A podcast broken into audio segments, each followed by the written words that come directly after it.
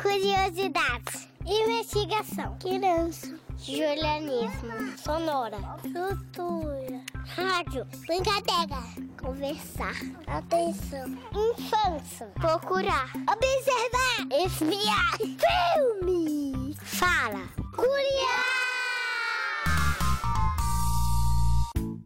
Gente, meu nome é Letícia, mas podem me chamar de Let's. Oiê, e eu sou a Yasmine, podem me chamar de Yas. Bem-vindos e bem-vindas ao nosso último programa dessa temporada. Hoje nós vamos falar sobre os animais peçonhentos. Vocês sabem o que eles são? Conhecem a música Quem Não Teme a Sucuri? Sabem quais cuidados devemos tomar com esses animais? Vamos aprender tudo isso agora. Bora lá? Para começar, nós vamos conversar com a Aline Borges, que trabalha no Parque Ecológico de Ouro Preto, Minas Gerais. Aline, que características um animal deve ter para ser considerado peçonhento? Primeiro é importante a gente saber que existe diferença entre animal venenoso e animal peçonhento. O animal venenoso, os animais peçonhentos, eles possuem estruturas que conseguem injetar esse veneno, como por exemplo, ferrões, espinhos, cerdas. Existem classificações entre os próprios animais peçonhentos? Quais? Dentre os animais peçonhentos, destacam-se quatro grupos principais, que são grupos das cobras ou serpentes, dos escorpiões, o grupo das aranhas e o grupo das abelhas ou vespas. Esses grupos são os principais causadores de acidentes atualmente com animais peçonhentos. Quais cuidados uma criança deve ter quando encontra um animal peçonhento? Quando encontrar qualquer tipo de animal que seja peçonhento, primeiro é nunca chegar perto, né? Manter a calma, chamar um adulto e falar com ele para ligar para o corpo de bombeiros. Se uma criança for picada por um animal peçonhento, o que ela deve fazer? Com quem ela deve falar? Se caso é, você foi picado por um desses animais, é importante também procurar um adulto que estiver mais próximo, falar com ele aonde foi a picada e mostrar que tipo de animal foi, se caso souber. E falar com esse adulto para levar o mais rápido possível para um pronto-socorro ou para um hospital e, de preferência, levar o animal, tanto morto quanto vivo. Os animais peçonhentos levam a fama de malvados, mas eles contribuem de alguma forma com a natureza ou com os seres humanos? Como?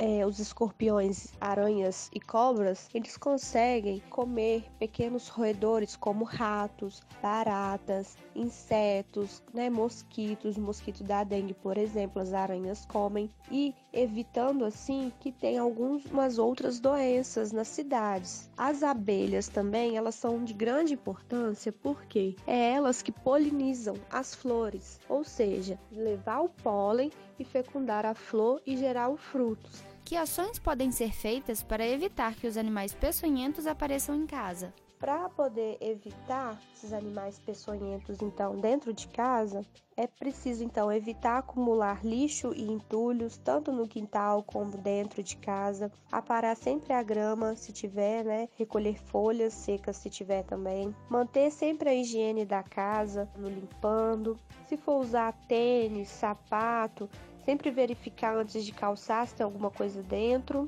é, e não usar inseticida contra esses animais. Pessoal, vocês sabiam que os animais peçonhentos, apesar de soltarem veneno, são diferentes dos animais venenosos? É mesmo, Yas. Os animais peçonhentos possuem o que se chama de aparelho inoculador, que é onde passa o veneno. Esse mecanismo permite que os animais peçonhentos injetem o veneno através dos dentes, ferrões e aguilhões. Já os animais venenosos não possuem esse aparelho. E para descobrir um pouco mais sobre esses bichos, que tal conversarmos com algumas crianças? Ei, gente, vocês sabem dizer o que são animais peçonhentos? Venenoso. Cobra. Aranha. Esses animais são perigosos? Sim, porque quando, tipo, a cobra pica a pessoa, pode soltar o veneno. São porque as pessoas, se levarem uma picada, podem morrer e também podem correr risco de perderem partes do corpo. Agora me bateu uma dúvida, pessoal. Os animais peçonhentos grudam na gente? Sim. Sim, porque o dente dele fica agarrado na gente pode injetar veneno. E por que será que esses animais atacam? Porque a gente corre e aí ele pensa que a gente vai matar eles, aí eles correm atrás da gente. Eles acham que a gente é predadores. Então nós não podemos ter esses animais em casa, né? Porque tem alguns animais peçonhentos que tem veneno, pode picar a gente e a gente morrer. Isso mesmo, gente. Agora, vocês sabiam que a cobra jararacuçu é responsável pela maioria dos casos de envenenamento no Brasil? Ela pode ser encontrada desde a Bahia até o estado de Santa Catarina, além de países como a Argentina, a Bolívia e o Paraguai. Outro animal, como a aranha marrom, também pode causar uma ferida muito grande, mas a dor da picada só é sentida depois de um tempo. Por isso é importante ficar longe desses animais. Isso mesmo, Yas. E agora nós vamos escutar a música Quem Não Teme a Sucuri. Vocês conhecem essa cobra?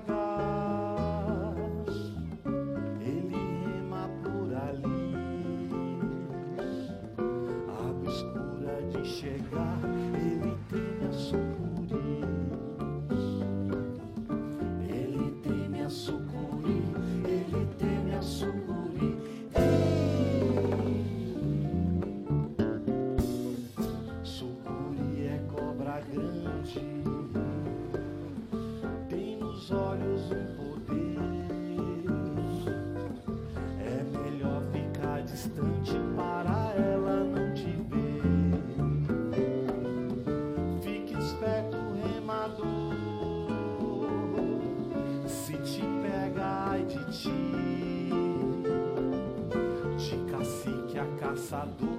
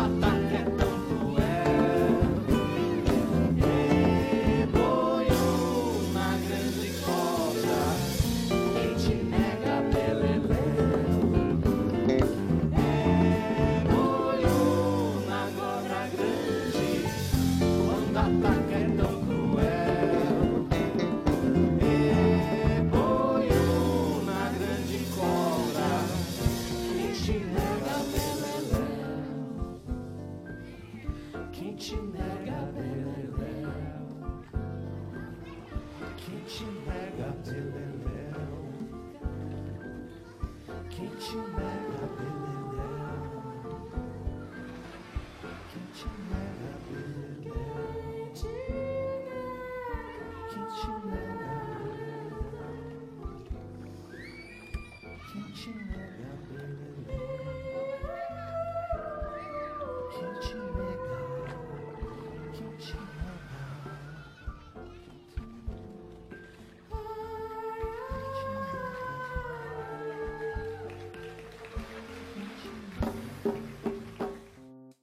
Essa música é do grupo Nhambuzim e pode ser encontrada no álbum Bichos de Cá.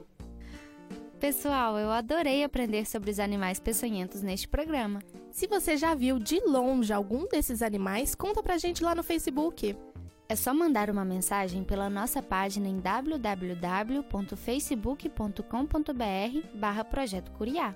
E não perca a nossa próxima temporada! Mas antes, vamos lançar um episódio especial sobre as férias. Até lá!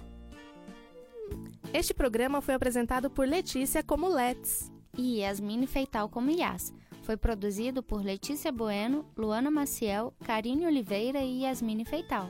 Foi editado por Luana Maciel. O Curiá é uma produção do projeto de extensão Pequenos Ouvintes, coordenado por Luana Viana. Faz parte do programa Sujeitos de Suas Histórias, coordenado por Karina Gomes Barbosa e André Luiz Carvalho. E é vinculado à Pró-Reitoria de Extensão da Universidade Federal de Ouro Preto. Curiá!